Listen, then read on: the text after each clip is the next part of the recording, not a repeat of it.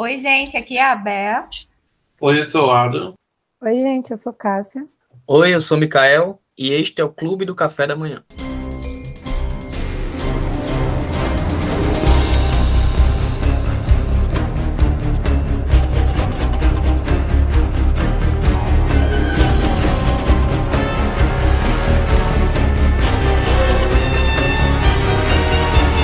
E no episódio de hoje nós vamos falar sobre MIB, Homens de Preto, que são os filmes estrelados por Will Smith, né, que até o momento aí são quatro filmes. A gente vai comentar aqui o que, é que a gente acha de cada um, da franquia como um todo, e também qual a nossa relação com eles, né?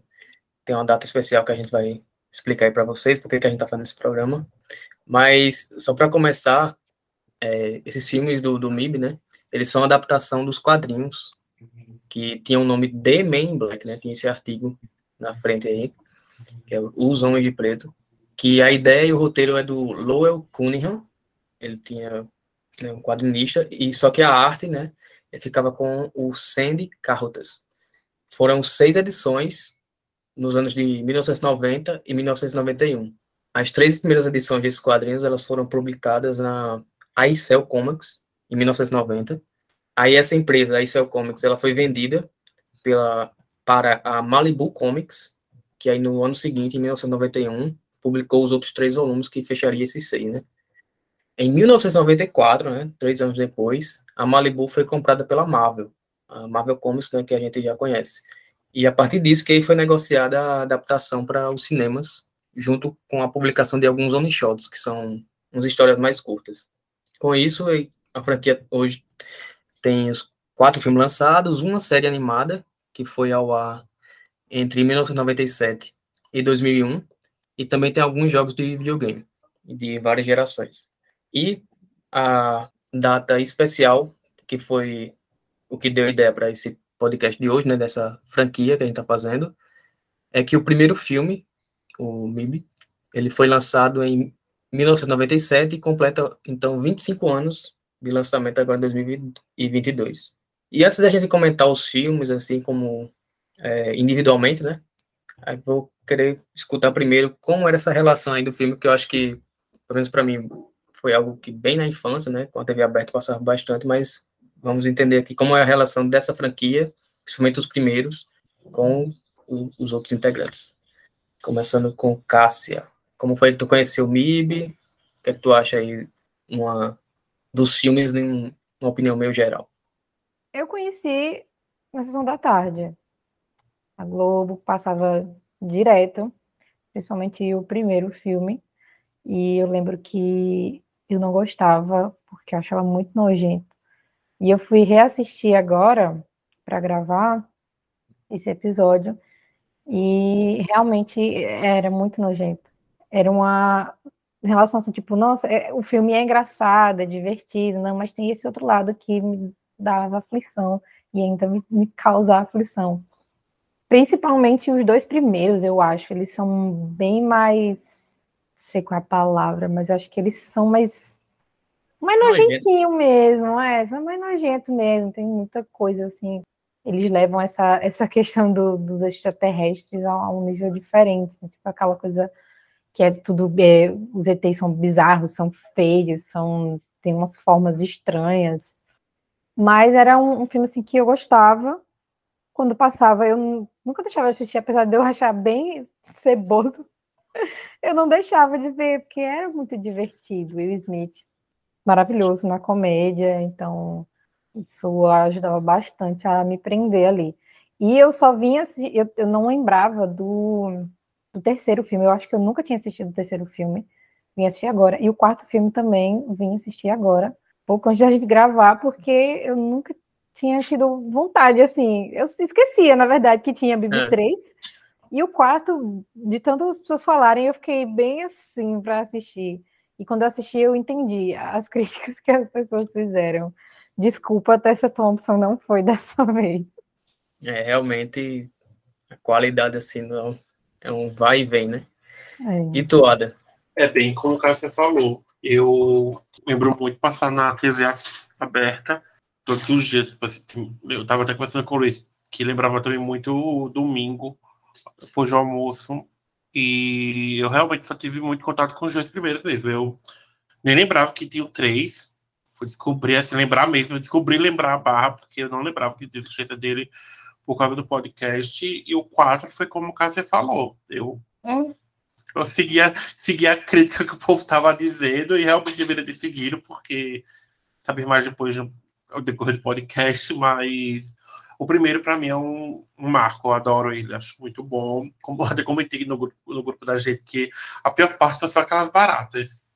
É, toda hora e dá uma agoniazinha.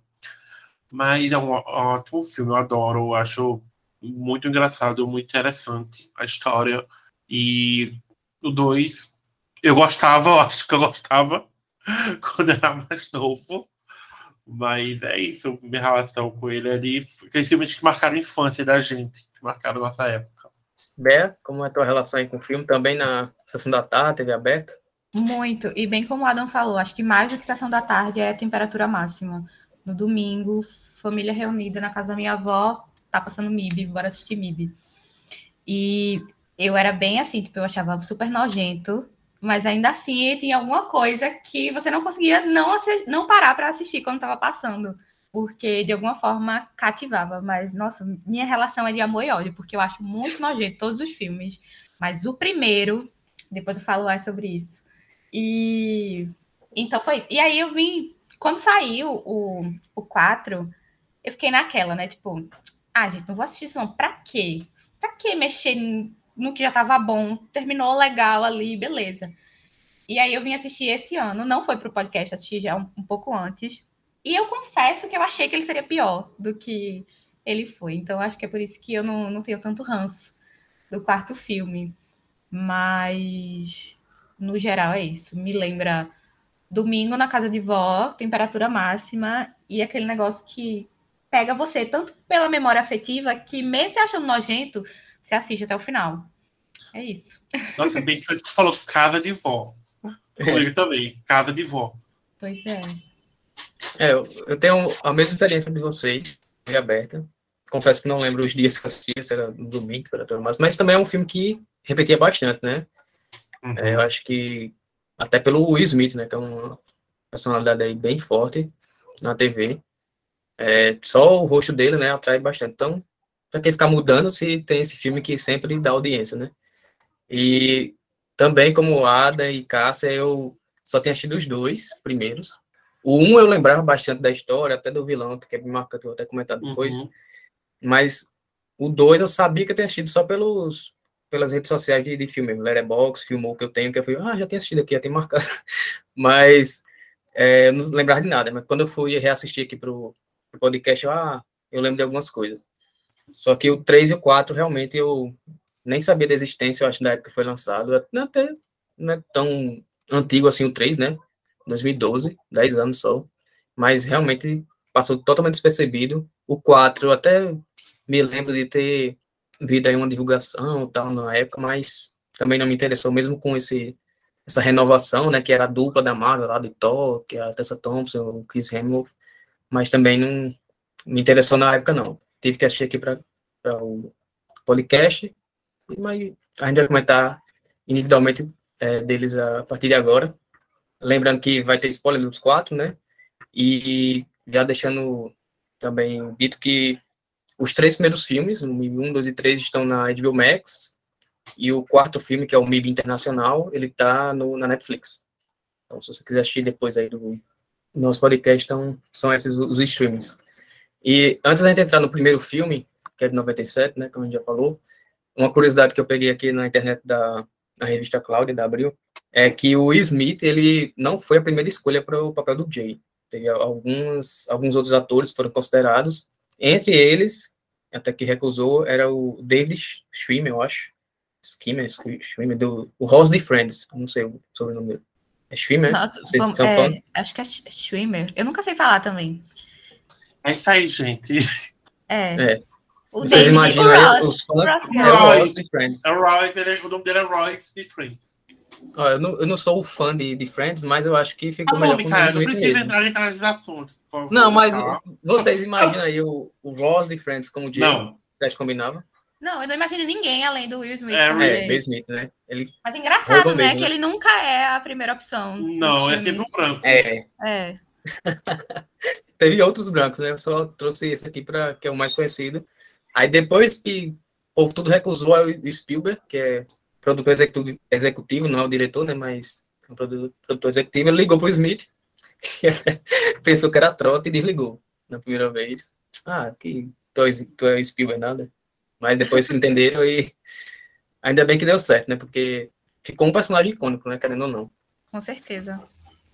Mas então, ainda para esse primeiro filme, é, ele teve um orçamento de 90 milhões, que acho que até é alto para época, não, não tem um parâmetro aqui, mas comparando com os de hoje, não é tão distante, né? E a receita foi um sucesso, 589 milhões arrecadou aí nos cinemas, então realmente o povo gostou para assistir. Vou trazer aqui mais ou menos rapidamente a sinopse, que é meio que um vilão da semana, né? Um, tem um, um alienígena lá, que é de uma espécie do- dos insetos, ele invade a Terra. A espécie dele é a arquiliana, ele é um arquiliano. E eles, ele está em busca lá de uma galáxia que está no colar de um gato que é chamado de Orion. Aí essa galáxia, ela se perde no meio do filme e, e eles querem isso porque ela é uma, uma fonte de energia bem grande para ser colocado numa arma. Também serve com arma se colocar essa galáxia lá. Aí eles, esse inseto rouba lá, consegue no- no decorrer do filme roubar a joia, só que os agentes lá, os homens de preto, eles conseguem pegar de volta e devolver para os arquilianos. Na verdade, os arquilianos é, é o, o aqueles, aquele bichinho, não é o, o inseto. Arquiliano é o, do, o dono da, dessa joia da galáxia. Aí o J e o K, eles pegam a joia de volta, devolvem os arquilianos, estavam ameaçando destruir a Terra. E no final do filme, o Kay se aposenta e tem as memórias apagadas. Mas aí, sobre o primeiro filme, de 97, o que, que vocês acham? Continuar com Cássio, na aula. Ah, eu amo, odeio esse filme. Porque aquele bicho lá que fica parecendo um zumbi. Quem já ouviu outros podcasts sabe minha relação com zumbis. E ter aquela criatura que. Nossa, ele é muito zumbi, cara. Ele é muito. Ah! E eu fui reassistir agora e eu odiei igual. Eu acho que eu odiei mais agora do que eu não, tinha tanta lembrança. Só revivi o sentimento, mas acho que eu odiei mais agora esse personagem específico do que quando assistia quando era criança. E, mas, tipo, não é, não tô dizendo que o filme é ruim, né, essa é a minha relação com é, esse personagem. Mas é muito legal ver como começou a, como que o, o Jota foi selecionado, como que funciona a organização, a relação é, é, pacífica, né, até então pacífica entre humanos e alienígenas e extraterrestres. É, eu acho muito, de todos, acho que talvez seja o que eu, não sei se é o que eu mais gosto, mas eu gosto bastante dele, porque ele é, foi a novidade, né, esse negócio de, de aliens, e, nossa, uma coisa que eu falar é que é, a maquiagem é fantástica, é uma coisa que eu senti falta no quarto filme, mais, pra frente eu falo, que Uhum. nesses primeiros filmes era tudo trabalhado em maquiagem, os, os, os aliens, era tudo maquiagem, todas as criaturas eram todas. é, não, não tinha tanto efeito Uhum. computadorizado, enfim. E isso é uma coisa que eu gosto bastante nesse filme, que eu admiro muito. O trabalho que eles tiveram, a dedicação que eles tiveram de fazer, e, tipo, várias criaturas, e, sabe, fazer cada uma ali de um jeito diferente. Claro que, obviamente, tem umas que foram, é, usaram a, a computação gráfica, mas eu gosto muito das que eles usaram maquiagem, inclusive esse ser nojento, esse zumbi, que apesar de eu odiar, eu, eu consigo, assim, pô, foi um trabalho muito legal que fizeram dele, fizeram uma criatura realmente bizarra que me fez ter repulsa, então foi um trabalho muito bem feito. É, o vilão é uma barata, né? Então, ele já consegue dar medo, nojo, então já cumpre o papel de vilão. né? Então, foi uma boa escolha nesse sentido, né? Não que eu que, É. quisesse ter, ficar vendo uma barata lá, duas horas, uma hora e meia de filme. E outra curiosidade também, que esse zumbi que tu fala, né? É o. Ele, a forma humana dele é Edgar, e o ator é o Vincent D'Onofrio, que atualmente é o rei do crime do, da Marvel. Nossa, sério. Sério. Ele tinha cabelo ainda. Irreconhecível. Foi quando eu não, não sabia, né? Foi quando eu fui reassistir, eu, ah, rapaz, ele tá mais novo, né? Mas deu para reconhecer ainda, eu fui confirmar. Mas é, o Vicente Donofrio é o, o Edgar aí. E tu, Adam? É a mesma coisa que tu. Quando ele apareceu, eu. Tipo, Vicente. Ah, eu lembrei que na época ele tava irritando com Lei Order. Eu, ah, lembrei por isso. E na época ele tinha um reconhecimentozinho bom. Ai, eu acho assim, tirando a parte do, do medo de Cássia, do, do, do ranço de zumbi, é, nojo presente, sim, nossa, muito nojento, mas assim, muitas memórias boas assistir esse filme, realmente, ele é um, um filme muito bom, como ela falou, a, o recrutamento, é bem interessante esse recrutamento, é o, até o nascimento da amizade dos dois, e os monstros são muito interessantes, é, como eles são feitos.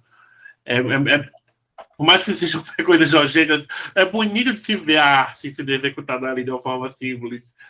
E é Steven Spielberg, né? Então, assim, sabe que tem. Sabe fazer coisinha com ET. E. Muito divertido, muito divertido esse primeiro filme. Eu me diverti do começo ao fim. É um filme que não envelheceu como leite, ele envelheceu como vinho. Muito bom ainda não me deixou ah, de ver um filme assim, nossa, realmente era só minha memória afetiva. Não, isso realmente terminei assim, do mesmo jeito que estava salvo na minha cabeça quando era criança, hoje em dia estava do mesmo jeito. Muito bom, muito bom mesmo. A química de Tommy Lee Jones e Will Smith maravilhosa. Adorei, adorei, adorei. Adorei rever. É... E muito bom esse filme. Só que eu tenho para falar elogios desse filme. É muito bom. Foi essa, é, tipo, essa... experiência, revendo ele a relação do agente J, né? Que é o Smith e o Tommy Lee Jones, é aquela, aquele clichê, mas aqui funciona bem, né? Que é o bad cop e good cop, né? Que é o policial ruim e policial bom. Ele é o carrancudo, que só quer fazer o dever, já o Smith, né? Totalmente é, mais desleixado e que tipo, leva tudo na brincadeira, mas também é igualmente competente. Então, uma combinação que funciona perfeitamente. Tanto que nos demais filmes, pelo menos nesses três primeiros, eles sempre tentam reviver essa, essa dupla, né? Mesmo com a história, às vezes, terminando de um jeito, assim, que eles ficariam separados, mas sempre no outro filme tem alguma coisa que traz os dois de volta. E, Bea, falei sobre as impressões do primeiro filme. Esse primeiro filme é muito complicado para mim, porque é ao mesmo tempo que eu gosto muito dele, justamente porque tem essa memória afetiva e tal, ele é quase que intragável, porque eu odeio aquelas baratas e elas estão aparecendo todo momento e cai na comida. E, nossa, para mim é nossa. horrível, é uma experiência horrível de assistir esse filme. Eu fui rever para a gravação, né? E, e eu não lembrava do tanto que me agoniava. E aí, quando eu tava revendo, eu fiquei, meu Deus do céu, não dá, não dá. Eu assisti todo e eu ainda gosto muito dele. Eu gosto muito do Will, nesse filme, que ele tá justamente com uma energia ainda muito Will, um maluco no pedaço. Quando ele chega lá na, na agência e com aquelas roupas coloridas, todo mundo usando terno preto e é. branco, é. e ele chega com a roupinha colorida, aquele gingado dele. É muito Will, um maluco no pedaço. E eu adoro a dupla também, acho que funcionam muito bem. Mas para mim é muito difícil de assistir e reassistir esse filme, porque eu morro de nojo a cada cinco minutos de filme eu achava, né, tipo, antes de eu lembrar como era o filme, eu achava que, ah, mas o que eu tenho de nojento de MIB são os aliens, e do nada explode um negócio e saem umas gosmas coloridas. Mas não, esse filme se consagra como o pior para mim de assistir, assim, porque as baratas não, não dá, não dá. Quem ouviu o podcast sobre Esquadrão Suicida, o filme, sabe da minha relação com o rato, né? o quanto que eu fiquei agoniada com aquela cena lá. E aqui é basicamente o mesmo, entendeu? Quem me conhece sabe o meu pânico com barata. Então, ai, é horrível. É horrível. Mas assim, eu preciso bater palma para o ator, porque ele faz o, o Edgar lá sensacional, mas muito nojento. É um zumbi com barata. Você junta o combo de duas coisas, duas das coisas mais nojentas que existem, e coloca ali para ser vilão do filme. É isso. O vilão é a barata, né? É, a, a barata. É, a barata personificada no Barata alienígena, né? Piorou. É, mas- Manda isso. horrível, horrível. Eu adoro o filme, mas eu odeio ele, mas eu adoro. Adoro o filme, nada, nada contra o filme, gente, é contra os- as baratas. É contra as baratas, exatamente. E outra curiosidade que foi a Ada que percebeu, né? Nesse primeiro filme, é o ator de Monk, né? É ele mesmo. É o carinha lá da. Na loja de armas, né? Isso. Aliás, E é uma das cenas, tão- uma das cenas mais icônicas do filme pra mim, mas eu não lembrava que era este o ator que fazia esta cena. É porque é, isso é algo bom que a Cássia trouxe, né? A maquiagem, né? Ele tá com o olho meio É, pra baixo assim, olho de peixe morto. Aí eu E a cabeça reconheci. desproporcional também. É, também, né? Eu não li, né, o quadrinho, não sei nem como é, se é fiel ou só realmente pegaram a ideia e trouxeram, mas é, que eu, me chamou a atenção desse primeiro filme, reassistindo agora, é que ele não tem bem uma preocupação de explicar como é que tudo funciona, né? Tipo, a gente já, a gente tá acompanhando o Smith, que é novo naquela organização, mas ele diz, ó, a gente convive aqui com os, os extraterrestres e é isso. Aí tem esse cara aí que invadiu a Terra e a gente vai capturar, pronto.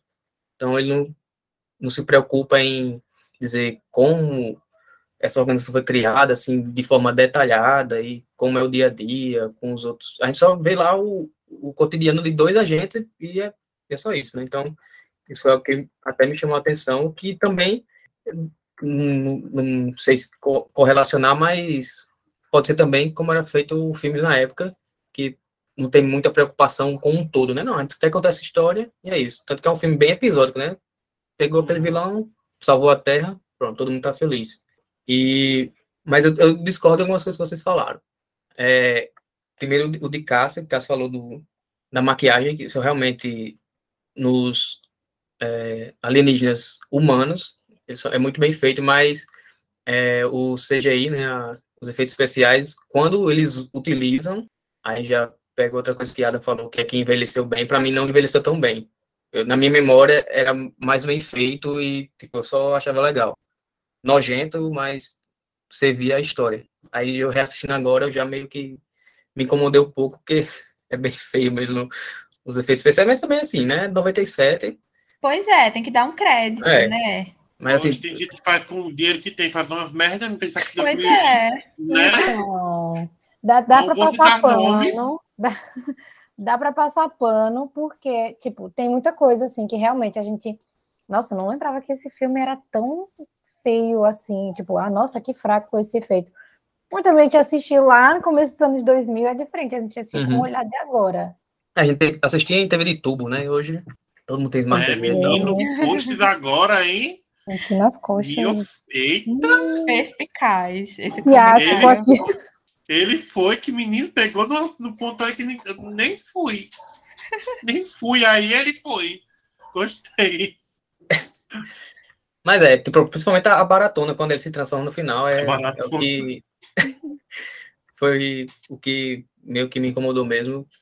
E acho, Ainda bem mas eu, que não é realista aquela É. maratona. Por Uhum. Deus. Mas mas eu acho também que é um filme bem engraçado, segue na comédia.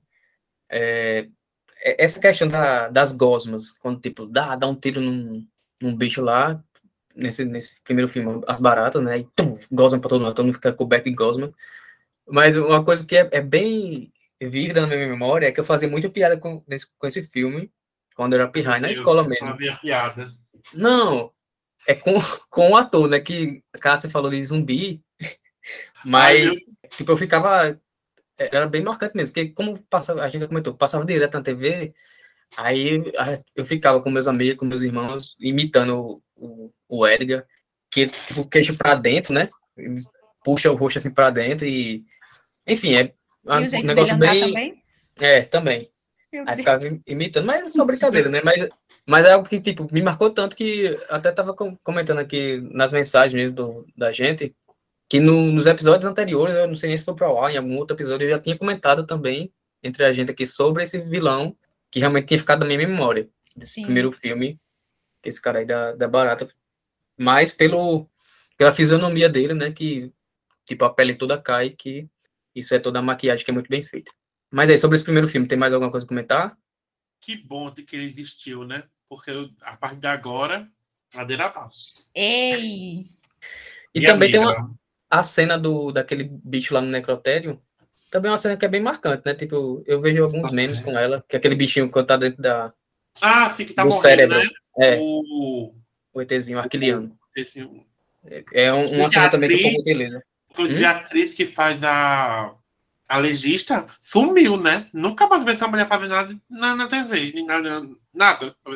Ela fazer nada. Ela até É. aparecia umas coisinhas, ela sumiu, bichinha. É Laurel, né? O nome da pessoa. Tão linda ela. Laurel, que É. Tanto que no primeiro, nesse final do primeiro filme, quando o Kay se aposenta, ela vira dupla do, do Smith, né? Uhum. Mas depois ela some, né? É, aí no não segundo quer. já Ele fala já- que ela quis voltar para o necrotério. foi. Então vamos aí já pro, pro segundo filme, já que a gente tá falando um pouco dele. É, foi de 2002, né? Cinco anos depois. Eu acho que até demorou, né? Pelo o sucesso que tinha feito na bilheteria, mas Que sempre Tá sai, aí. quando faz sucesso, no máximo dois anos, né? Do- é, Já Também nos sai. anos 90. Aí nesse Uhum. segundo, o orçamento foi de 140 milhões, aumentou um pouco. Já a bilheteria foi boa, mas já diminuiu. Ficou com 445 milhões.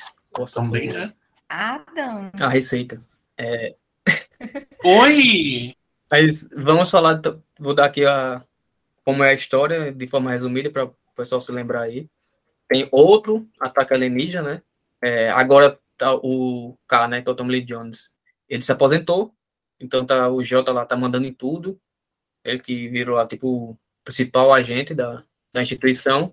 Aí tem esse ataque alienígena de uma tal de Serlina, que é de uma raça quilotiana. Aí ela tá em busca do da luz de Zarta. Depois a gente vai descobrir o que é, que e para isso a única pessoa que sabe entre os, os agentes é o, o K. Então eles têm que pegar, precisam dessa memória do K, né, que ele foi apagada a memória no final do primeiro filme. Então eles precisam é, dessa memória de volta, vão em busca dele, tentam convencê-lo a sair do, do- da vida civil, né?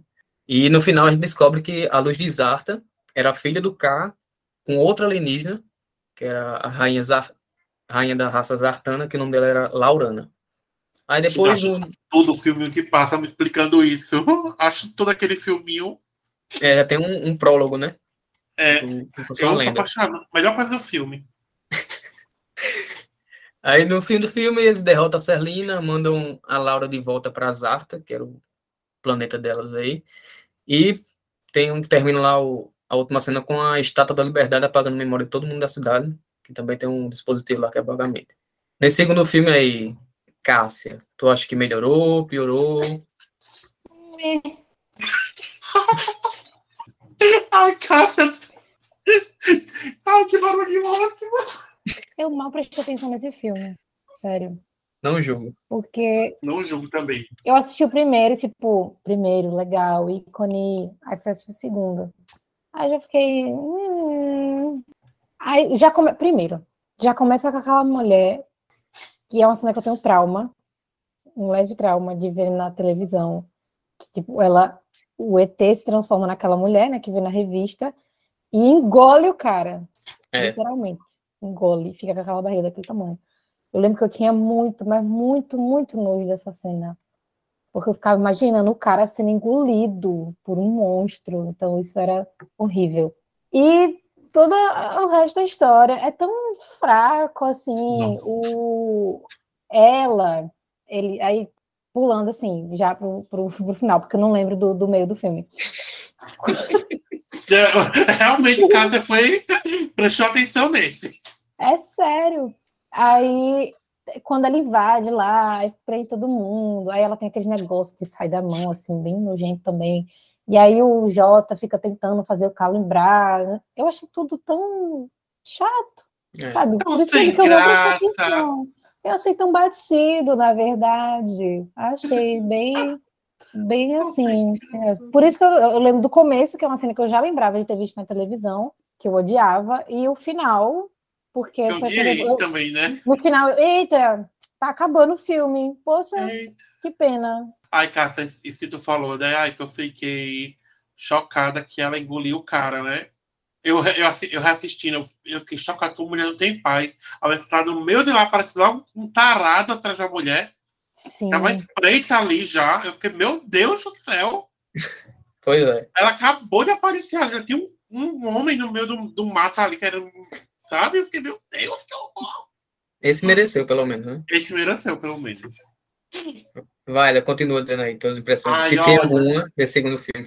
Ai, meu Deus. Eu pensava que era um filme bom. Eu lembrava que eu gostava dos Joe Smiths primeiro, sabe? Eu achava filmes interessantes. Tanto, eu, eu tinha memória da vilã de vestida de couro, aquela coisa bem 90, 2000, né? Todo mundo sabe. Uhum. Inclusive tem aquela cena da Lucille das Panteras entrando de couro É. no, no, no- na agência lá. Aí eu fui ver esse primeiro filme, né? Já no começo, aquela perseguição no metrô, aquelas primeiras falas, eu fiz. Ó, que aumentaram o nível, né? Aqui, o primeiro estava maravilhoso, aqui estamos já indo para um canto que eu acho que. Mas vamos ver. Aí aparece e faz só piorando. O filme vai só decaindo até o final. Gente, É. o, o, o, o lance lá com a, com a Rosário Dawson, o canceriano acabou de conhecer a Rosário Dawson, tá apaixonado por ela. Amor à primeira vista, foi. Já queria. Tanto que o Camille Jones nem falou nada pra ele, pra ele não, não acabar com, com o plano, porque senão ele ia impedir ela de ir embora para a cidade natal dela, para o país, ó, pro plano natal. Eu vi esse filme que eu pensei, só o Mikael falando, que foi luta. Eu fiz, ah, tô entendendo agora porque ele falou isto. Eu não lembrava que o filme era assim, gente. Eu não lembrava. Foi uma decepção ver esse filme. Tanto que eu falei, o primeiro filme, nossa, manteve pra mim. Assistir depois, assim, nossa, até revejo de novo. Mas desse dois, Jesus amado. Faço as minhas palavras, a de Cássia. Faço Cássia minhas palavras. Nem sei como é que se fala essa frase mais. Me perdi aqui. Mas o que Cássia falou do RT, comento o RT dela e do meu RT. Eu queria estar com ela, não prestando atenção, mas eu já prestei atenção desse. Esse era 18 que só faltei dormir. E É. tu, Beto, também a mesma coisa? Não, hei de discordar de todos vocês. Eita. Por vai. quê? Como eu tenho a, a relação super conturbada com o primeiro filme, esse fi o segundo filme é super confortável para mim de assistir, que eu não fico aflita em nenhum segundo, porque não vai aparecer barata. Então já começa daí, ele já ganha muitos pontos comigo por conta disso. Depois que ele junta. Adam, Adam quando estava assistindo, comentou, né, que era uma galhofa, né? O filme. Nossa, nossa. Acho que é isso que eu gosto tanto nele. Porque ele junta um monte de coisa super escrota no filme só que me faz rir. Então, também já ganha muitos pontos. Eu acho sensacional aquela junção de é, planta carnívora com medusa que vira a, a Serlina. Ela comendo o, o estuprador lá, sensacional. Não achei nojento, justamente porque eu tinha ódio daquele cara. Então, assim, Mendal mesmo tem a super interação. O, o, Frank ganha mais destaque, né? Eu amo aquele pug alienígena e ele ganha mais destaque nesse filme. É. A cena do carro dele cantando a musiquinha lá, Who Let a Dog Song, sei lá, maravilhoso. E uma coisa que eu gosto muito no começo e que infelizmente eu odeio que eles fazem pro final é que o personagem do Will, né, o, o Jay, ele começa muito bem, muito mais desenvolto, dominando tudo e tal, tá mais maduro ali. E aí no final, para tentar recriar aquela intimidade que ele e o, o K tinham no primeiro filme, ele meio que volta a ser só o palhaço do negócio. Isso me incomoda um pouco, mas eu amo esse filme, gente. Eu, eu acho que ele é o que eu mais assisti. É... Meu Deus. Inclusive, eu acho que eu lembro dele passando mais do que o primeiro na televisão. Não sei se é porque. Nossa, verdade, agora você falando. É, eu acho que ele Verdade, passou mais do que o memória. primeiro na TV. E é por isso que ele é o que eu mais assisti. E aí eu, eu tava super confortável em assistir ele. Então eu assisti assim, maravilhoso, entendeu? Então eu É. amo o segundo filme. Eu acho ele, assim, ó, um supra-sumo. Só não é o melhor dos três, porque eu gosto muito do terceiro. Mas a minha experiência com ele é muito melhor do que com o primeiro filme. Nossa, sem dúvidas. É, uma coisa que tu falou que tá realmente. tá- ou- outra coisa que me incomodou muito é o fato de estar muito piada repetida do primeiro. Tipo assim, ele fez. Uhum. Nossa, fiquei, Jesus! Eles tentam recriar aquela química que deu certo no primeiro. Nem só química. Às E vezes é aí piada, usa a sabe? mesma piada, exatamente. Tipo, usa o que, o que deu certo no primeiro E não deu certo nesse. e aí Mas, fica no segundo. É, Não mas assim, realmente, isso que tu isso eu vou ter que concordar com você. Realmente, ele. Tanto que eu falei, eu, eu acho que se eu não tivesse visto esse filme hoje, eu ainda tenho memórias boas dele, sabe? Porque Sim. eu realmente, eu, como comecei falando, eu tenho memória boa desse filme. Inclusive, a cena do Michael Jackson, recriando até pois hoje. É, tem o, né? tem o Michael Jackson, minha é, gente. É, ele, ele ligou e pediu para participar daquele filme, mas queriam colocar ele como um alienígena. E aí ele disse que não, que ele queria botar um terninho, ele queria ser um dos homens de preto. E é basicamente coisa... isso que, que aparece no. Ele falando, né? Tipo, não, você me prometeu, eu posso ser o agente M. Ah, maravilhoso. O, o lance de dublagem, eu assisti ele dublado, porque esses dois, a dublagem é perfeita, sabe? Aí, assim, eu daí comecei a ver inglês, só que eu tava, tipo, não tem a mesma graça, né? Do que para mim, do lembrar daquela coisa lembrar da infância, sabe? É, de filmes que marcaram a infância, eu não via dublado, não, eu não via legendado, eu via dublado. E a dublagem para mim se manteve igual, maravilhosa, tudo incrível. Inclusive, Tirando o filme. Quando eu fui, re... quando eu fui rever, o meu HBO tava em inglês, né? E começou em inglês. Aí eu, não, peraí, calma, não é MIB se não tiver dublado, pelo amor de Deus. Ah, eu queria também concordar com você que a, uma das maiores coisas do filme, ou a melhor, é o cachorro. É. Tá? Que é, deixar é bem claro. O reizinho. Ele é reizinho, não vou, não vou falar mal de cachorro aqui. É maravilhoso. Assim, ele já aparece no primeiro filme, né? Mas no segundo, ele. Quando ele bota o terninho ali. Oh, nossa. O filme podia ser só ele e o Smith. Eu podia, eu podia passar duas Acho que foi depois desse filme. Acho que foi depois a desse dupla devia ser ele. Que o Will é. decidiu, eu e um cachorro dá certo num bom filme. E aí ele fez. Michael, e, e, esse filme, a, garota, a mulher, né, a Lara Flynn Boavila, ela foi indicada ao, a pior. Qual? Atriz, a, a Rosário Dawson? Não, a Lara Boyle, a vilã. Ela foi indicada ao Framboesa. Ela ganhou, pelo menos? Não, ela foi nomeada. Meu Deus. Você ser indicada ao Framboesa, pelo menos você ganha, né? É que eu fico pensando, gente, você é indicado e tipo, você não vai levar. É ruim, mas não tão, é tão ruim ao ponto de você, você ganhar. não vai levar. Ah, eu fico muito triste. Assim, é a bichinha, né? Realmente a atuação dela é bem, bem genérica, né? Que nem... Bem Essa foi meio robótica, mas a gente passa, eu passo pano, que ah, eu, mas, é um assim, alien, entendeu? Que tá o, ali. O fato dela é domínio bonita, né? das coisas humanas. Ah, aqui, ó, quem levou esse ano foi a Madonna por 007, da Lorena Day. Engraçado, a participação da Madonna é mínima, mas ela é tão ruim atriz que até nisso ela é ruim, mas a participação é mínima. E a Natalie Portman estava indicada este ano pela Padme em Star Wars Episódio 2, Ataque dos... Então, eu quero começar falando, então, que eu acho do filme, com a Natalie Portman, porque eu achei que ela estava nesse filme, que a menina que aparece... Oi? A, a Rosário É muito parecida. Não, a... Ah, eu vi aqui a Colombe Jacobsen Destiny. Ela é a namorada do carinha lá do, do negócio de DVD.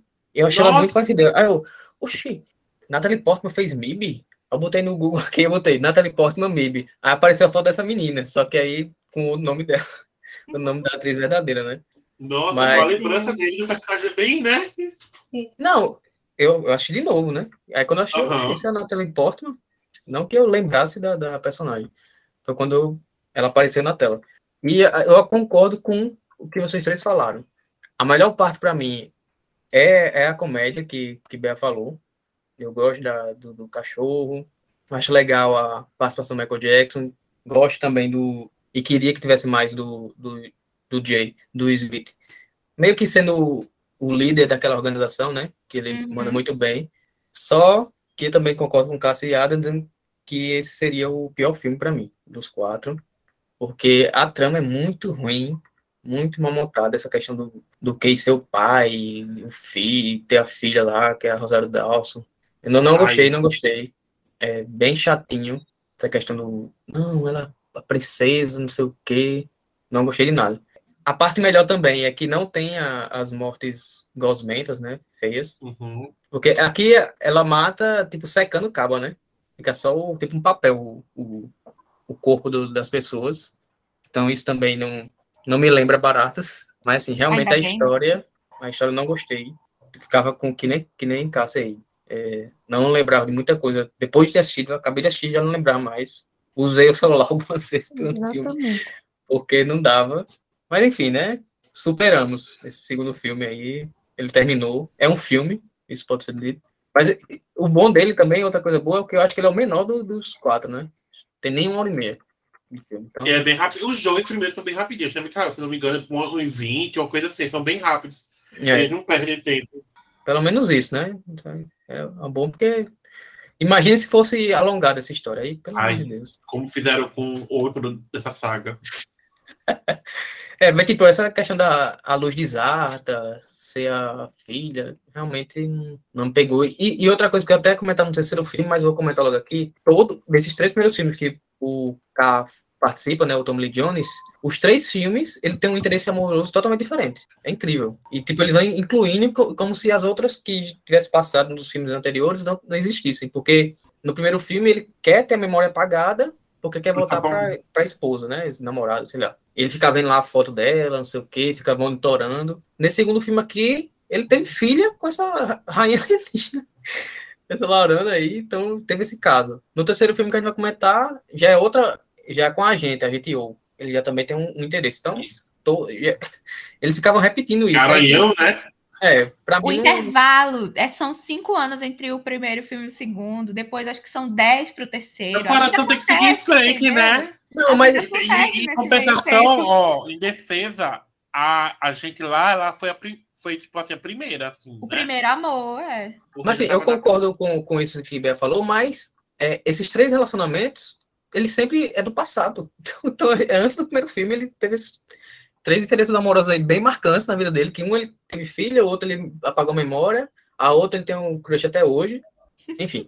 Então, dez anos depois, 2012, tivemos aí o lançamento de MIB 3. Isso aqui foi um investimento pesado, ele foi teve um orçamento de 225 milhões e arrecadou, foi o que mais arrecadou. Foi 624 milhões aí de receita nos cinemas. O povo tava saudosista. Tava, É. viu?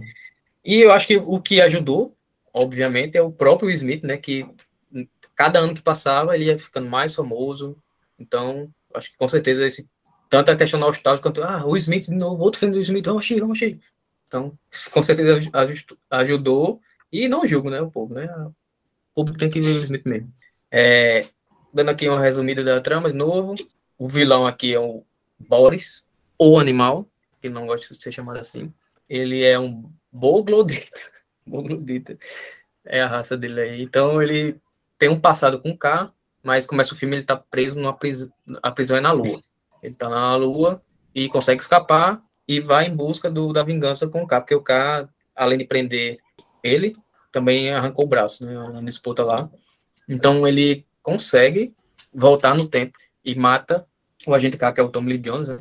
E isso no presente, só o, o Jay, o Smith, que se lembra aí do agente K. E ele até estranha no início, mas depois ele vai descobrindo, né? E ao mesmo tempo, essa raça de alienígenas, os Bogloditas, eles estão ameaçando a Terra, porque no, na realidade que eles já viviam, tinha um, um arquinet, que é tipo uma, uma rede de proteção contra esses Bogloditas, que tem até instinto eles, que eles tinham que comer para se alimentar, caso eles não invadissem a Terra para comer, eles morriam tudo. Então foi isso que aconteceu no universo atual deles, só que quando o cara lá mata o Kay, essa rede de proteção deixa de existir. Então aí o, o, o Smith, o Jay, ele vai em busca aí é, dessa, desse equipamento para voltar no tempo e salvar o K. Né, para que, se ele não morrer, então tudo volta ao normal. É, nesse novo, nessa nova MIB, a gente, o, o, o Zed, né, que era o, nos outros dois filmes, ele era o líder lá da, da sede em Nova York, só que ele morreu, aí a gente, que é, como a gente tinha comentado agora, interesse amoroso lá do, do passado do K, aquela nova líder aí de Nova York, e ele volta no tempo quando ele consegue consertar, só que então tem uma revelação de que o, o Jay, o pai dele, protegeu o K, né? Nesse passado aí, nessa mesma missão. Ele protegeu, acabou morrendo. E desde então o K vem cuidando do, do, do Jay desde que ele era pequeno. É, Cássia, você prestou mais atenção nesse filme em relação ao segundo? Esse sim, eu assisti direitinho. É, eu gostei muito da, da, desse negócio de viagem no tempo. Eu achei bem, bem legal, assim. Claro que hoje a minha visão de viagem no tempo está um pouco atrelada ao que a Marvel falou, né? Eu sou mais, sigo aquela linha de quando você faz uma alteração, não é aquela linha do tempo que é alterada, enfim. Que foi um conceito que eu achei interessante. Mas, tipo, tendo em vista quando o filme foi feito e as ideias de viagem no tempo. Sim, eu achei muito legal. A forma como ele viajava, nossa, me deu muita aflição ele lá em cima daquele negócio. Que, meu Deus, ele pulando assim, tipo, ah, eu vou pular daqui porque eu sei que eu vou ficar bem lá embaixo. Quando eu chegasse lá em cima, então, gente, vamos morrer todo mundo mesmo, sabe? Se depender, se fosse depender de subir lá no. Qual é o nome da, daquele prédio? É, o... é no Empire State, Empire né? State. Empire tá... State. Se fosse depender, eu subir no Empire State, me jogar lá em cima para salvar o planeta, morria todo mundo. Porque sem condições, gente, aquela altura toda.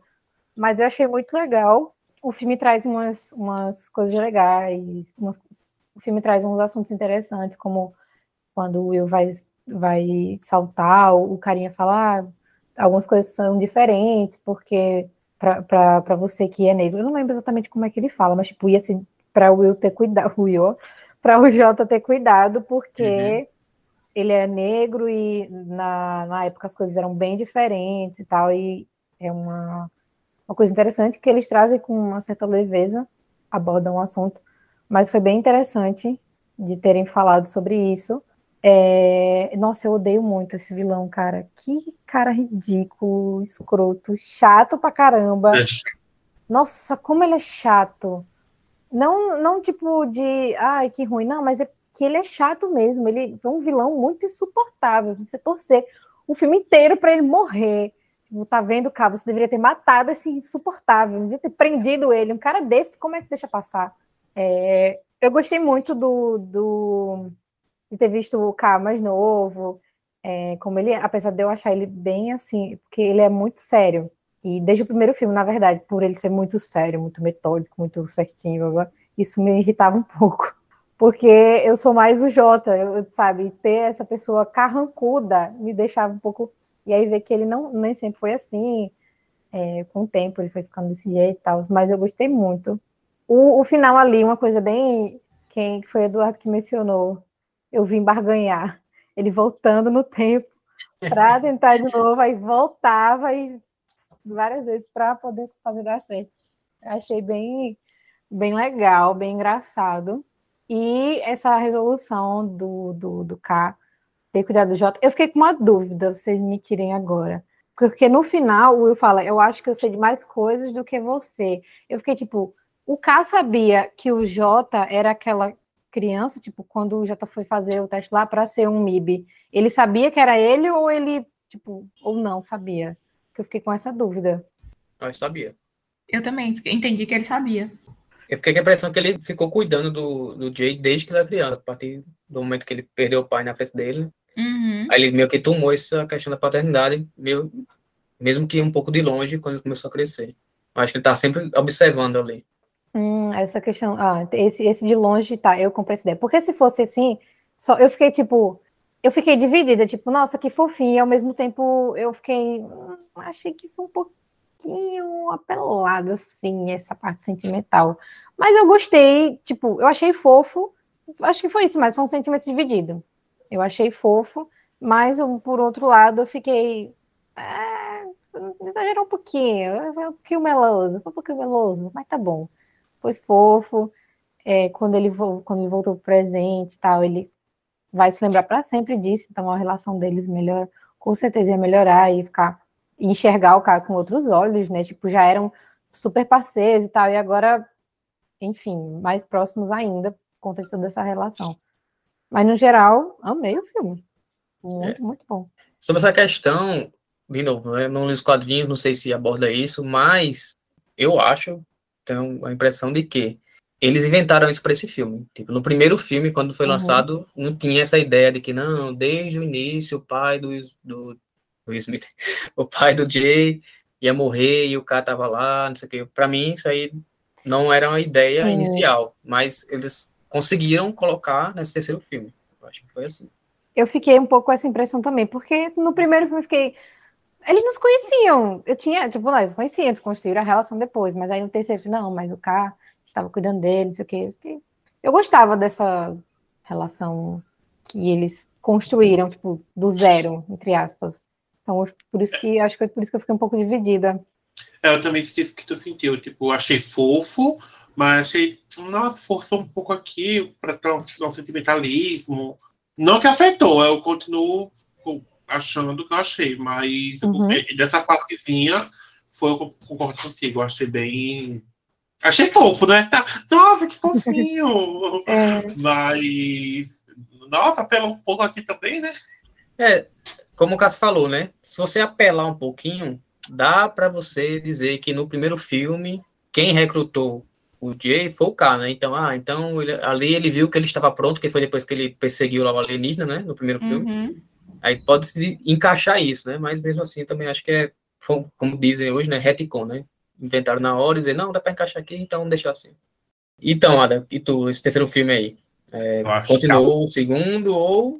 Eu acho que após ter vindo de uma bomba daquela, qualquer coisa que. Eu acho que tivesse visto. É, MIB Internacional. MIB Internacional depois de Blade Runner, só para prima. Mas, brincadeira da parte, eu gostei do 3. Eu não esperava gostar do 3, porque eu acho assim, quando uma saga se perde no segundo, é, para recuperar é difícil, sabe? Uhum. Mas eles conseguiram. Essa história deles viajando tempo foi, foi legal. É, coisa histórica, né? Mas assim, tava indo para um canto, como o Cássia falou, que não era não é fácil, né? Mas era pior para uma pessoa como eu. Como, gente, não dá. É o Will Smith como Jay. E, assim, uma coisa que eu acho interessantíssima da saga é por a amizade deles. A coisa que. Uma das melhores coisas da saga é a amizade do Jay e o Kay. E aqui, muito bom. Eu não lembro de ter visto outra coisa do Josh, a não sei, Thanos mas eu gostei dele fazendo o papel dele mesmo. Não lembro de escrever outra coisa fora planos dele, mas ele, como ele, como ser humano, tava bom. Tinha que ser Nicole Scherzinger no começo. Liga aí, Nicole Scherzinger no começo do filme, a namorada do Boris. Achei isso maravilhoso.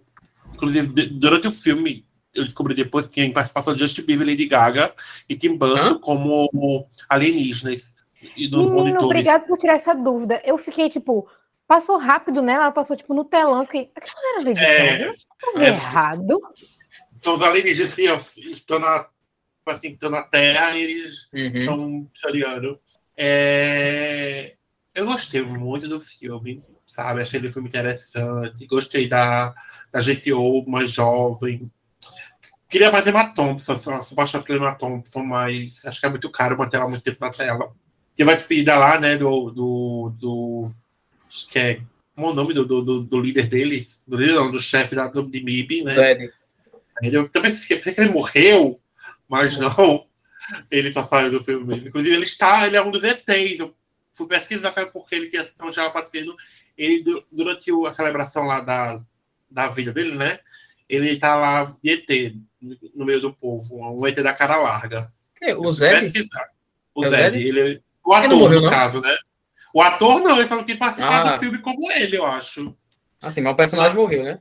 O personagem morreu. E assim, bem legalzinho. Tirando esse fator, que, como eu falei, não, não atrapalhou nada o filme. Não atrapalhou o, o fato do Will Smith. Porra. Não atrapalhou nada o fato do, do, que, do que já conheceu o Jay. Assim, não, eu só achei realmente uma apelativazinha assim, mas interessantíssimo. Concordo com o Cássia. Que viram chato esse Boris. Meu Deus, já são dois Boris. Eu, ah! Sim, não. Nossa, eles quando se encontraram.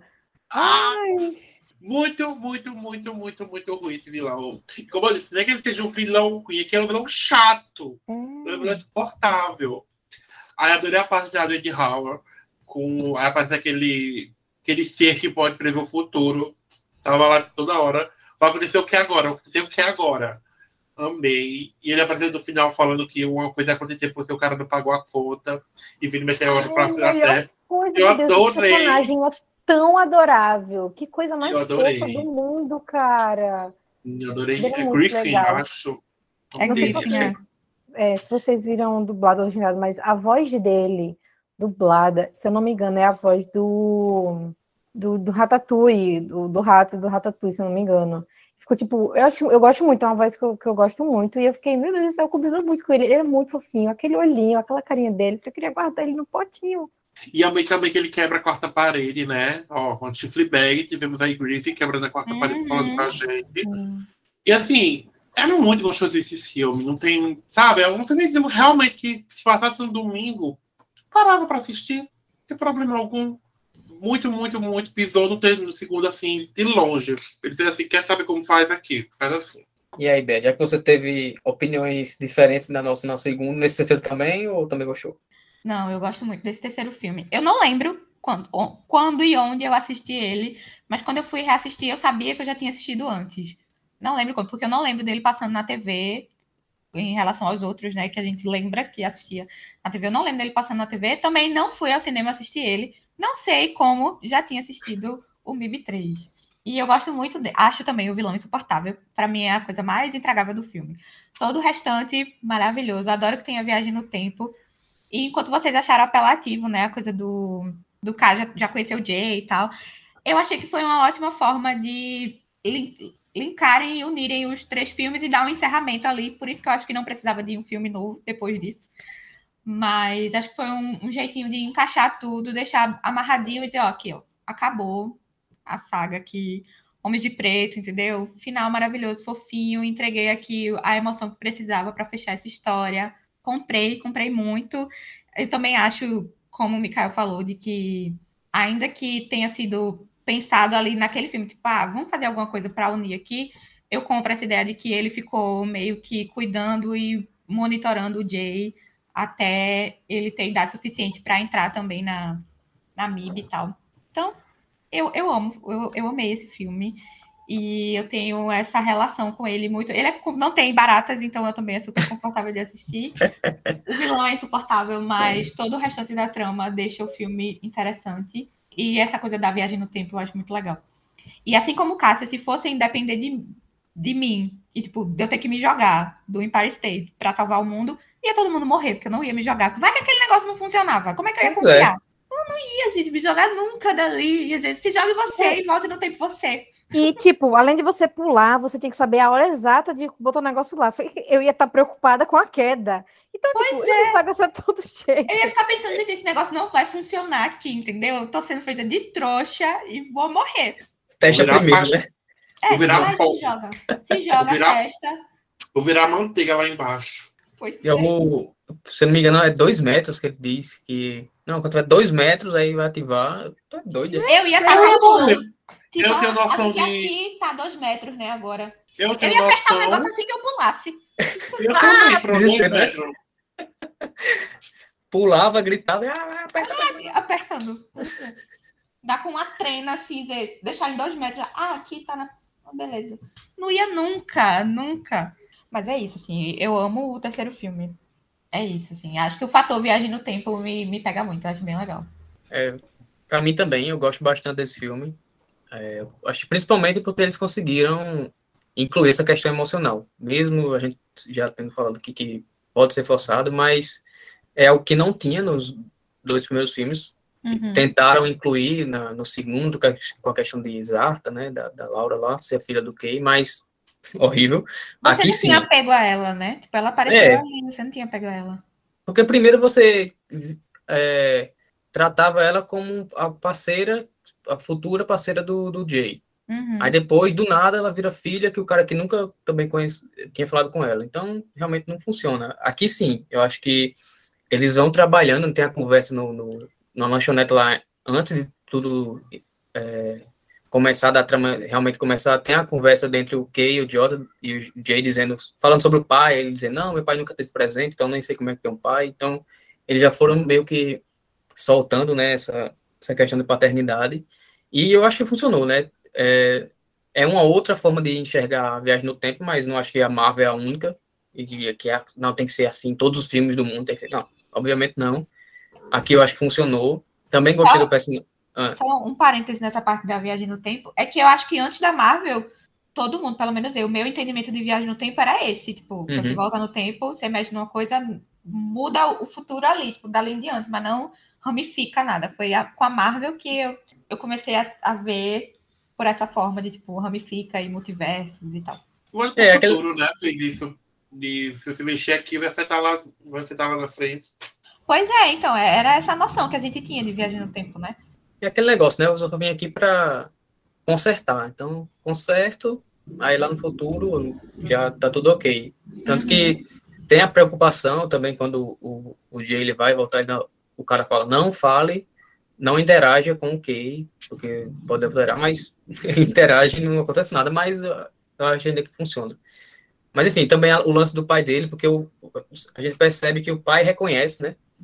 Principalmente quando o Griffith, né, que é aquele Griffin, quando ele toca nele, né, meio que dá aquele piloto de informações na mente do cara, dizendo, ó, tudo isso aqui vai acontecer. Aí, não, então, realmente agora é o meu filho aqui, então vou ter que ajudar. Uhum. E também o Griffin é um personagem muito é, carinhoso, né? Então, aquilo como o Cássio falou, né? A, a voz dele é, já transmite isso. E é tanto que quando vai se aproximando do final, ele fala, não, essa parte aqui eu não quero ver.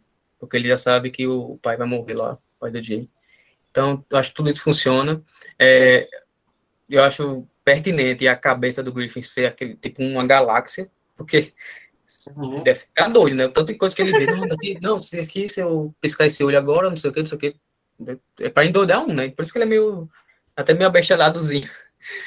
Mas. Mas eu adoro esse, essa coisa, tipo assim, qualquer coisa vai fazer acontecer algo. Tipo, se eu olhar para o lado e olhar para o outro, vai ser outro, sabe? ele vai fazer, porque, porque ele não pagou, o mundo pode acabar. Mas como uhum. ele voltou para pagar, aí o mundo foi alterado. Você achou muito legal isso. Você entra até para pensar as ramificações da Marvel se encaixaria tudo nesse personagem, né? Tipo, ele é a, a uhum. ramificação ambulante e vai dizendo as variáveis. Não, isso acontecer, isso não acontecer.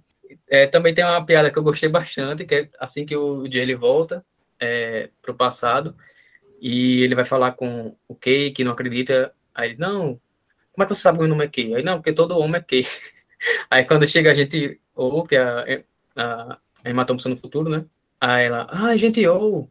Aí o cara fala, como é que você sabe que o nome dela é gente? Não, porque todo homem diz que é Kay, toda mulher diz que é o. Aí no, a junção dos dois fica o Kay. É uma besta, mas eu, eu ri com essa piada. mas também tem uma coisa que eu já percebi nesse filme, no 3, né? Apesar de. Até porque ele se passa 10 anos depois, em 2012, e a tipo, eles estão tentando meio que já tratar de uma forma mais correta, né? Então, tipo, a líder é uma mulher, que a gente ouve, e tem essa questão também do, do racismo que eles abordam, é, que Cássia falou, né? Não, cuidado quando você voltar, e, e também isso é exemplificado na cena que ele tá dirigindo o carro, né? O Smith lá no passado, e abordado pela polícia, ah, você roubou de quem, não sei o quê. É, eu não acho que nem é sutil, eles realmente mostraram mesmo, e eu acho que é importante mostra um, uma evolução nessa questão, né? De, do roteiro de não só se ater às besteirinhas e alienígenas, estão tentando também incluir outras coisas importantes na nossa sociedade no filme. E o maior tristeza é saber que isso acontece até hoje, né? Pessoa separa, é. Pessoa negra separada porque eles acham que pode comprar um carro daquele. Pois é, mas. Eu, eu, eu ri com o já tá falando é, que, ah, não é porque um cara negro tá dirigindo um carrão que ele roubou. Tá, mas eu roubei esse aqui, só que não, não é exatamente isso. eu ri dessa parte. Ele meio que leva na boa, porque, tipo, ele tem um poder, né? Então ele tá só sacaneando os caras, né? Ai, caramba, tinha que acontecer, sabia que ia acontecer, né? Ele meio que leva na boa, mas porque ele tinha esse poder de apagar a memória, né?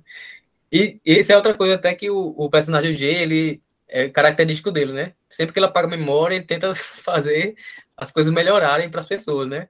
É, eu adoro o jeito que ele, que ele faz, que ele apaga Sim. a memória. E às vezes ele, é, acho, que na, acho que no primeiro filme ele fazia mais do que depois, que era é, apagar a memória, dar um sermão, alguma coisa assim, depois apagar é. de novo e aí sim contar outra história. Acho que é do segundo, quando eles é, vão na casa da, da menina lá, do, da família, aí eles falam é. para fazer o casal fazer alguma coisa e pode deixar ela com medo até mais tarde, não tem problema não. Aí eu, ah, que delícia. Ele tem essa preocupação, né? Sempre. E, tipo, ele vai, vai tentando, né? Esse caça dizendo que ele vai tentando é, achar melhor a melhor forma de ajudar o povo, né? Não, não, deixa eu consertar isso aqui, melhor desse jeito. É a característica dele. E ele tenta também com esses policiais, né? Ó, para de encher o saco aí do. Só que o cara é negro, né? Mas é, eu gostei bastante desse terceiro filme, meu preferido. Mas vamos então para o quarto, né? Isso aí vai dar o que falar. É, a conexão entre. É um spin-off, né? Esse, esse, quarto filme. Tanto que ele nem é chamado de MIB 4, é MIB Internacional, o nome Esse do já filme. É o nome, né? MIB no quinto já é o nome, colocando essa coisa dentro ali. É um filme de 2019, Então, foi sete anos aí após o terceiro filme. É, ele teve um orçamento de 110 milhões, foi bem menor do que o 3, mas ainda assim, né? É um filme caro. E flopou, né? Só deu 253 milhões. Quase não se pagou, porque também tem um marketing, né? Que é somado a esse orçamento aí. Então, muito provavelmente não se pagou esse filme. E, assim, não, não é surpresa pelo conteúdo dele, né? Infelizmente. É, a ligação aqui é a agente Yu, que volta na Emma Thompson. Ela volta no papel, mesmo que seja só uma participação ali para linkar a série de Nova York com a série de Londres, né, eu acho. Mas nesse filme aqui, é, a gente tem novos personagens. É, a, a, protagonista é a Tessa Thompson, que ela é a Molly, que depois vira a gente M. E também o Chris Hemsworth, que é o Thor, né? Então é a dupla do da Marvel, Thor e a Valkyrie, que é o agente Age, H.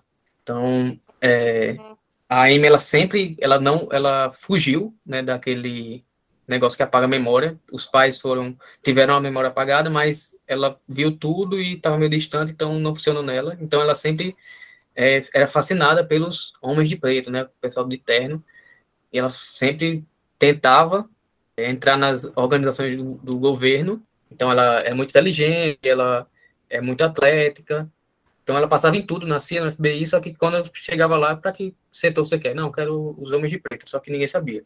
Então, certo dia ela consegue e ela aceita e mandada para Londres, né, pela gente ou, né?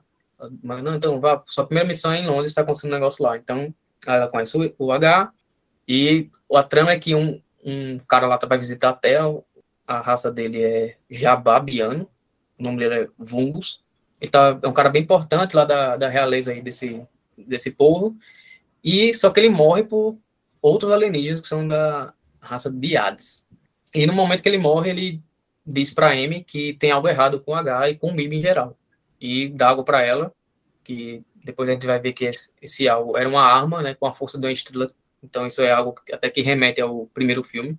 E depois de toda a trama, a gente descobre que esses diários é, não trabalhavam para uma, uma, organização que eles diziam que trabalhavam, né, o pessoal do MIB, que era a Colmeia, mas eles queriam destruir a Colmeia, e a gente tem o plot twist que o grande vilão é o T, que é o protagonizado aí pelo estrelado pelo Liam Neeson, né? Então, que era o líder dessa filial aí em Londres. Ele é até chamado de Grande T, mas era ele que, numa missão do passado junto com H, ele tinha sido dominado pelos pessoal da Colmeia e tinha apagado a memória do H. Então, tem toda essa trama aí de descobrir quem é que estava infiltrado dentro da MIB e que a Amy acaba descobrindo junto com a H. É, até falando assim, não parece um filme tão ruim, né? Mas quando a gente vai ver, é. pelo menos na minha opinião, né? Quando a gente vai ver é. a, a, execução, pelo amor de Deus. Cássia, Tessa Thompson salvou para vocês esse filme ou não? Infelizmente, não. Pior que eu vim assistir agora, depois de ter assistido Thor, Amor e Trovão, e ainda assim, não deu. Olha, assim que o filme começou, a primeira coisa que eu pensei foi, nossa, gente, que coisa mais Lilo Stitch, né? Ela pequenininha, um monstro azulzinho, fofinho. Foi a primeira coisa que eu pensei. Falada. Não, tomou da referência. Ah. e aí, tipo, eu tava gostando até, mas não sei, eu achei fraco. Não sei explicar exatamente o que, mas eu achei fraco. Nem essa dupla, nem o Thor e a Valkyria salvaram. Talvez porque eles, sei lá, eles funcionam tão bem como Thor e Valkyria, mas nesse filme é, tem a química deles e tal, mas tipo, não parece que não encaixou com o filme eles dois, sabe? Não, eu acho que foi esse o sentimento que ficou. Tava desencaixado, tipo, essa dupla é tão maravilhosa em outros momentos, mas aqui não funcionou. Por que não está funcionando se eles são perfeitos trabalhando juntos? Então o problema era o filme, não era eles. Não vou dizer que eu achei horroroso, o filme, nossa, que merda, que lixo. Não, mas foi muito fraco. Achei muito fraco. Senti falta do, dos ETs maquiados, senti falta dessa maquiagem, que é uma coisa que eu gostava, que eu, que eu gostei muito nos outros filmes. Nesse já não teve. É, eu achei ele um filme assim, bem. coisa bem sessão da tarde mesmo, num dia que ninguém assiste. Sabe? Que eles botam ali só para encaixar na grade da programação, porque o vilão é tá, tem um plot, nossa, ele é o vilão, mas de uma forma ou de outra você já fica assim, eu assistindo, eu já tava, esse cara, não, não confio nele, não vou com a cara dele, quer ver? Ele tá resolvendo alguma coisa. Porque é, aquele, é esse tipo de filme de sessão da tarde que você já sabe que, que tem um vilão que tá se fingindo de bonzinho, não sei o quê. E aí no final ela falar aquela palavra lá para o, o monstrinho lembrar e não matar, é, enfim. No geral, é um filme que eu achei bem fraquinho, uma água de sussu, sabe? Que acho que até o sussu tem mais sabor. Infelizmente, a Tessa e o Chris não salvaram o filme. É uma dupla maravilhosa, amo os dois em qualquer outro lugar, menos nesse filme. Como você falou, foi tudo muito previsível. Tudo muito previsível. Tipo assim, você olhava ali e sabia já. Tipo, ah, tá, esse é, com certeza o Leonice vai ser vilão. Você pode correr. Tanto que o Luiz comentou, ele falou, que às vezes vai ser isso aí. Eu fiz, ah, também tô achando. Porque tava jogando muito pro outro, pra outra gente invejoso lá. Aí eu tava, Uhum. hum, esse já sei que não vai ser, porque, né? Insuportável É. também, né? Esse sei. Nossa, um bichinho. Queria aprovação, gente. Vai, continua, né? Falei. Eu achei Ah, bem eu só queria-. Fala, fala. Não, só para finalizar, que eu achei bem esquecível, sabe? Assim como o 2. A única coisa que eu vou lembrar desse filme é da, da Tess e do Chris, porque são eles. Mas, tipo, de, de, de história, de sei que lá, completamente esquecível. Vou deixar esse espaço na minha memória para outra coisa mais útil, mais memorável. Vou assistir Thor quando chegar no, no, no Disney, vou assistir Thor de novo para lembrar o quanto eu amo esses dois atuando juntos. O bom eu vou guardar, é- vou ter- não vou colocar na minha memória, vou guardar para outra coisa mais útil. Certamente. E o pior que, tipo, é, com certeza eles colocaram os dois juntos, aposto, não, vai dar certo, eles já se conhecem, todo mundo já assiste É. esse cara, mas infelizmente, né? Pelo amor de Deus. Não, não adianta colocar atores maravilhosos num filme que a história não presta. É Pois é. fraca. Não tem como. Vai, Ada, continua aí malhando o Queria Judas. comentar que eu, tanto além do Chris e da Tessa, o Pauli também é um Marvel. Ele é o, o Kingo dos Eternos. Tá? Então, assim, é protagonizado por Marvetes ali. Quem Amo. pau, né? o bichinho que eles salvam, que era do, Ah. a peça lá de xadrez. Que boazinho. É, assim, é, eu não tenho expectativa sobre esse filme, nada, pois eu já, eu já tenho visto as críticas sobre ele na época do lançamento, que não tem sido nenhuma coisa boa.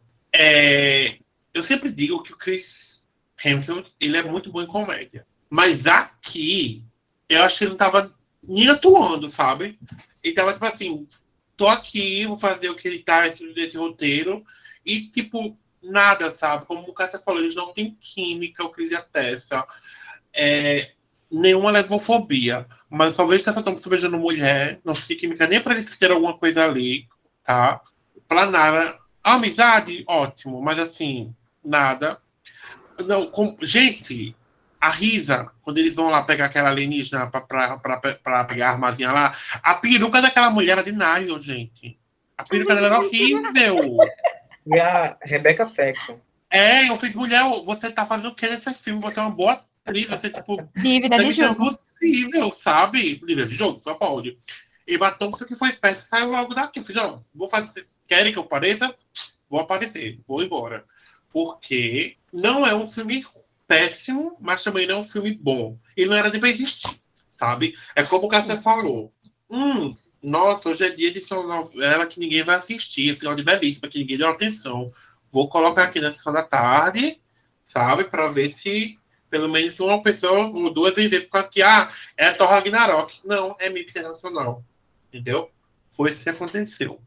Essa Thompson tá ótima. Essa Thompson está ótima. Ela tá linda? Ela tá linda. Ela é linda.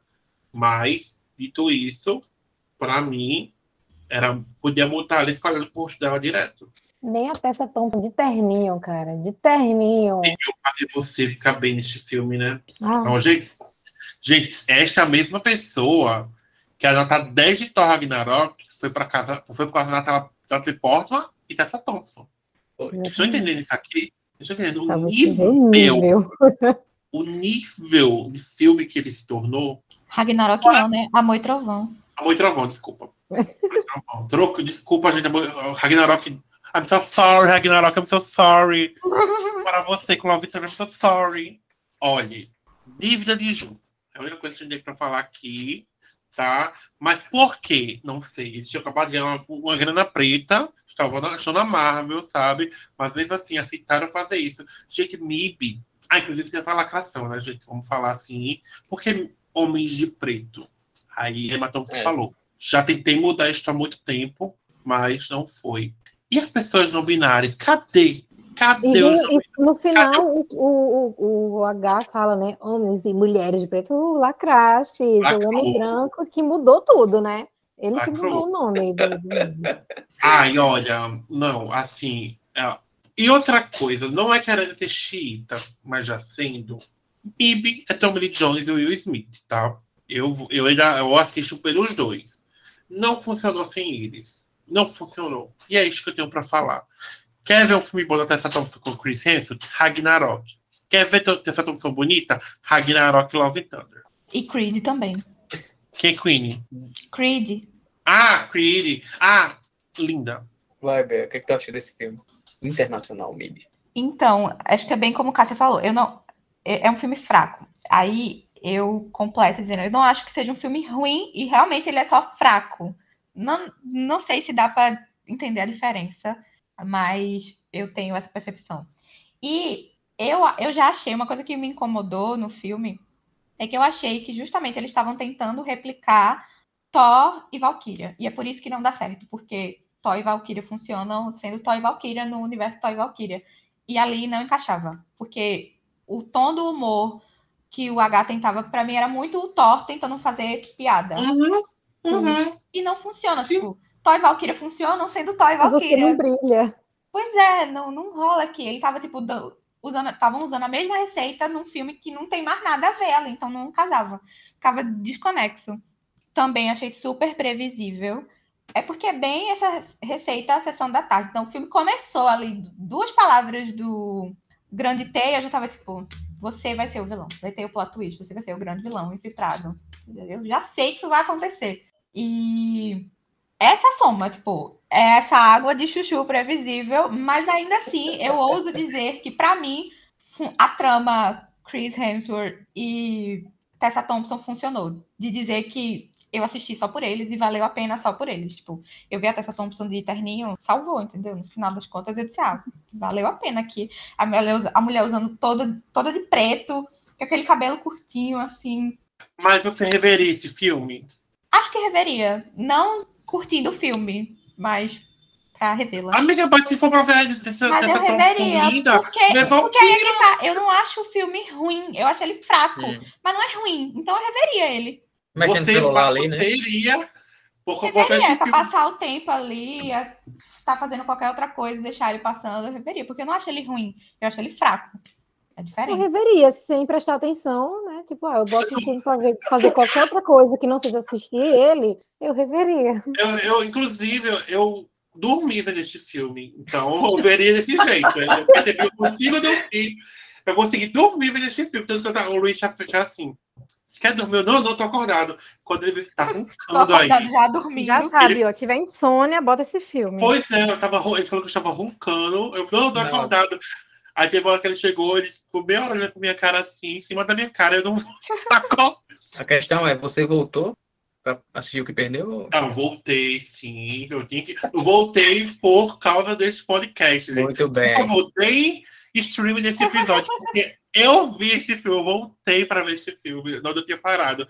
Da última coisa que eu lembrava, foi basicamente o começo do filme. E o pior que eu pensava no final. Aí quando eu voltei, eu pensei, nossa, ainda falta uma hora e quarenta, eu vi quase nada. Não viu nada. Começou e pegou no sono. Acho que era uma hora, e- uma hora e trinta, faltava ainda uma hora e vinte e cinco. Eu falei, meu Deus do céu, pensei que ia fechar uma hora de filme. A Emma Thompson É saiu da tela e você dormiu. Eu acho que foi isso, eu fiz um. Saiu, Emma. Posso dormir, a única coisa que eu queria ver aqui. É, Pois é, eu, Vai, é é, eu concordo com vocês. Concordo com o Ada dizendo que não é péssimo. E também entendo o Bea dizendo que é, é um filme fraco, né? Eu acho que quem assistiu dá pra entender o que ela falou, porque, assim, eu também não gosto tanto do filme, mas o que eu acho que pesa mais é a expectativa que a gente cria, tipo, com esses essas questões de fora, né? Então a gente já li- é, inicia o filme, caramba, tem essa dupla aí que a gente já conhece, que é massa. Aí Lion Neeson, que é um bom ator também. É, aí também tem a questão do a gente tá em 2019, né? Então, tipo, se eles conseguiram fazer um filme legal sobre alienígena, sobre invasão, com toda essa questão de espionagem, em 1997, então agora em 2019, eles têm todo o aparato aí para fazer de uma forma bem feita, né? Só que, infelizmente, não é o que acontece. Eu até acho que o visual melhora, é, é uma das coisas boas do filme, tipo, as armas eles mudam, deixam mais tecnológicas, mais, assim, eu acho que é, críveis, assim, com o que poderiam imaginar que usariam. É, eu gosto do, é, do efeito especial daqueles irmãos gêmeos lá, do Diego. Ai, sim! Nossa, aí sim, aí sim, hein? É bonito, né? Você. Nossa, tava todo... Nossa, que visual bonito. Ele parece a singularidade de, da Marvel e o, o Eterno lá, aquela coisinha, meu espaço no corpo, achei lindo. Ai, Eles me lembraram aqueles gêmeos que dançam com a Beyoncé. São eles. Será, são eles. São eles? São eles. São... É. é? Ah, uhum. olha, sabia que tava muito, me lembrando muito do que, principalmente no, no quando aquela cena que que o H tá, ele tá lutando, é a primeira missão da, da qual é o a letra é M? A letra é M. Uhum. É, pronto. A primeira missão dela, aí ela vai pegar as armas no, no carro, né? Abre um negócio aqui, o retrovisor, isso aqui. Aí tem um momento que eles fazem uma, uma troca, assim, eles meio que. Eu, gente, parece eles dançando. Eles dão uma dançadinha mesmo, são eles. É isso, olha. olha! É, então, é isso, né? É, vendo tudo isso, eu parei para pensar dizendo, caramba, vocês tinham tudo isso, só conseguiram entregar esse isso. filme.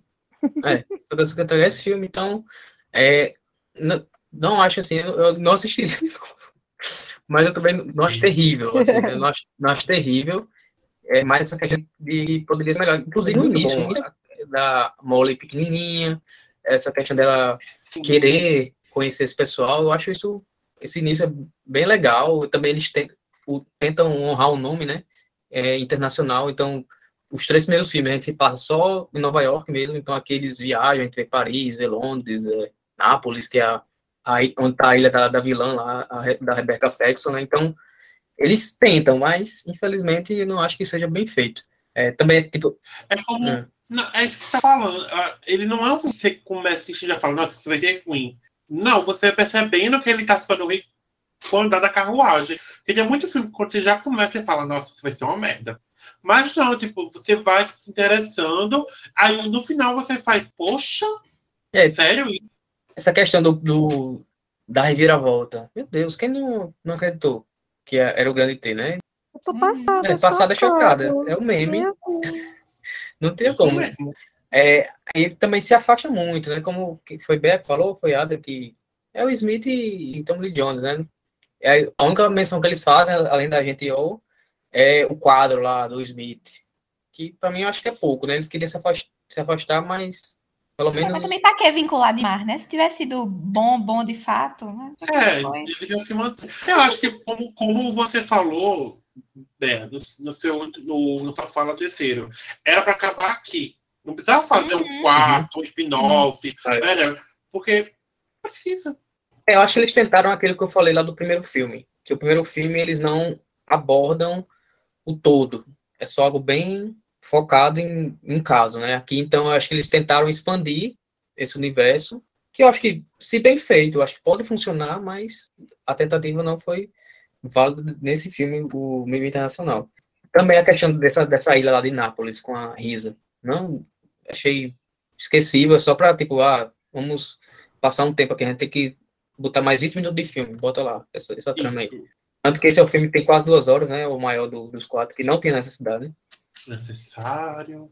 Mas enfim, é, outra curiosidade é que os três primeiros filmes foi dirigido pelo mesmo diretor, aí nesse aqui já mudou. Então também pode, essa mudança pode ser por causa disso também, mas foi o que recebemos, né? Em 2019, como eu disse no início desse quarto filme que eu tava falando dele, provavelmente flopou, né? Não se pagou, então não sei se vão querer revisitar essa franquia. Pelo menos por agora, deve demorar um pouquinho aí, uns 10 anos, pelo menos. Então, não sei se teremos mais de MIB. Eu acho que ele pensou assim, esse diretor. Ele é o mesmo diretor de, de Velozes e Furiosos. Se Velozes e Furiosos consegue dar dinheiro com aquilo né, que eles estão, MIB também vai conseguir. Aí não, não é. foi, né? Não balanceou. Então, eu acho que ele pensou isso, não sei. Longe de mim julgar o que o diretor vai pensar, já julgando, mas seguir em frente. É, então é isso. É isso. É, esses foram os quatro filmes que comentamos. Vamos então agora para o ranking final, a nossa opinião pessoal sobre eles. É, Cássia, qual o seu ranking dos quatro filmes que a gente citou aqui? Cara, eu acho que eu vou ficar com um, três, quatro e dois. Um pela, por ser o primeiro, por ser inovador e revolucionário. Apesar de eu ter gostado muito do, do terceiro, eu vou ficar, vou deixar o, o primeiro lugar para o primeiro filme, mais por conta disso. E o, o, o, quarto filme, em comparação ao segundo, ganha disparado, então poderia fazer só top 3, deixa o dois falar assim, sabe? Porque pelo menos o quarto filme tem a Tessa Thompson, entendeu? E é isso. Então, um, três, quatro e dois.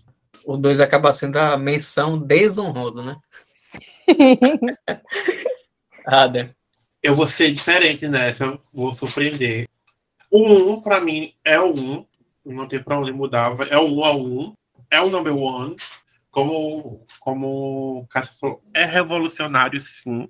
E é muito bom. O, do, o 3, o 3, que ele conseguiu dar a volta por cima, sacudiu a poeira, deu a volta por cima, mostrou para o que veio. Mas entre o 4 e o 2, eu fico com 2, porque ele ainda tem é, se eu apagar que eu vi esse ano, a memória afetiva tá salva. E tem uns erros, porque assim, 2000 era uma coisa muito excesso, né, gente? Sabe como era com esse 2000, então fico com dois e o 4, porque o 4 poderia ter. Ele, tem orçamento, ele tinha como fazer coisa boa e preferiu não fazer. Ele preferiu não entregar, prometer não entregar nada. Então é isso. Tem que usar o neuro, neuro. Como é o nome do negocinho que apaga a memória? Eu nunca decorei. É. Acho que é neuralizador. Neuralizador, isso. Pronto, Adam vai usar neuralizador. O 2 é maravilhoso. Eu, se vou me perguntar, você viu o 2 de 2022? Não viu o 2 de 2022. Perguntar, ele é bom? Ele é bom. É a melhor coisa. É, se, junto apagar a memória do 4, também não vai se ter falta, não, né? ah, o 4 não foi que nunca nem existiu. Acho que até a tentação do seu Chris era apagar isso da memória deles. Apaga isso aqui. Thor, Thor, Thor Ragnarok e Thor Love Thunder. Deixa o vizinho aqui, tá dando dinheiro, tá lucrando, tá dando dinheiro. Cássio tá gostando de ver os braços da, da Valkyria. é o que importa pra gente. E tu, Bé, vai colocar o 2 aí em primeiro lugar, Bé? Em primeiro não, mas antes mas... de eu ter o meu ranking, eu só queria dizer que em questão de qualidade, eu acho que o primeiro filme é o melhor. Dito isso, meu ranking é 3, 2 ou 4. Desculpa, foi eu, eu tive eu engasguei aqui para um leve Porque segundo. Porque meu ranking não leva em consideração a qualidade, é, minha relação com o filme e o primeiro filme. Desculpa o transtorno, minha filha. Barata, não dá, barata, Desculpa o transtorno, mas, mas Bea vai causar. As baratas pegam demais, assim, não, não dá. Eu falo é... isso e olha aqui para ver se não apareceu nenhuma dentro de casa, a revolução delas. É um ranking totalmente pessoal, né? Totalmente, é. Não, não leva em consideração a qualidade. Qualidade pra quê, gente? Se tem uma baratona ali. Se bem que o terceiro filme não, não é ruim, né? Então sim, é normal, assim. Explicando, né? Que os outros sejam ruins. Alguns são. E só que achou que um é o melhor de todos, mas é só isso, a defesa. O meu vai ser uma mescla entre Cássia e, e mas eu também vou colocar o 3 em primeiro lugar, porque eu mais gostei, como eu disse, né? A questão do, do arco lá dramático, eu gostei bastante, é algo que é um diferencial dos outros, então uhum. acabo colocando ele como primeiro lugar, o 1 um, em segundo lugar, aí o 4 em terceiro, porque mesmo aí, tudo que eu falei aqui de que não funcionava, realmente o 2 fica ali em último, porque só a graça. Né? Nem o Will Smith salva ali. Adorei, os bem diversificados aqui. É, né? nenhum se repetiu. Às vezes né? acontece, né? Nenhum se repetiu, foi. A dele tá com uma, raramente ocorre. É. Então é isso, falamos sobre MIB, essa franquia aí que completa então 25 anos do lançamento do primeiro filme. Quem sabe aí, caso lancem um quinto ou um, não! um reboot, não sei o que, é que eles vão inventar. Se for bom o suficiente, a gente volta aqui para falar, né? Quem sabe? Não dá para falar nunca, né? Mas é isso, voltamos na semana que vem. É, não se esqueçam de nos seguir em nossas redes sociais, que é tudo o arroba oiclubinho. Também temos o nosso blog, blog do clubinho.com. Lá tem as resenhas, é, colunas também de vários integrantes. E também temos o Apoia-se, que é o apoia.se barra Oi, Clubinho. Oi Clubinho também. Tem mais algo? Pix, né? Se quiser. Ah, o Pix. Arroba, pera. Como é? É Contato. contato arroba blogdoclubinho.com. Isso. Quem quiser fazer um pix aí pra gente, qualquer valor. Acho que aceita até como. 50 centavos, gente. É isso, Só ajuda. é isso aí, nos ajudem. E também não se esqueçam de comentar né, nas nossas redes sociais, dar aquelas cinco estrelas lá no Spotify. Se você também Seguir a tem- gente. seguir a gente. Se você tem a, a memória afetiva aí de Adam e não quer revisitar, ou se você assistiu recentemente, conta aí pra Fala. gente que a gente vai querer discutir também com vocês essa franquia. Nos vemos semana que vem. Tchau, tchau. Tchau, tchau. Tchau. Don't you forget about me.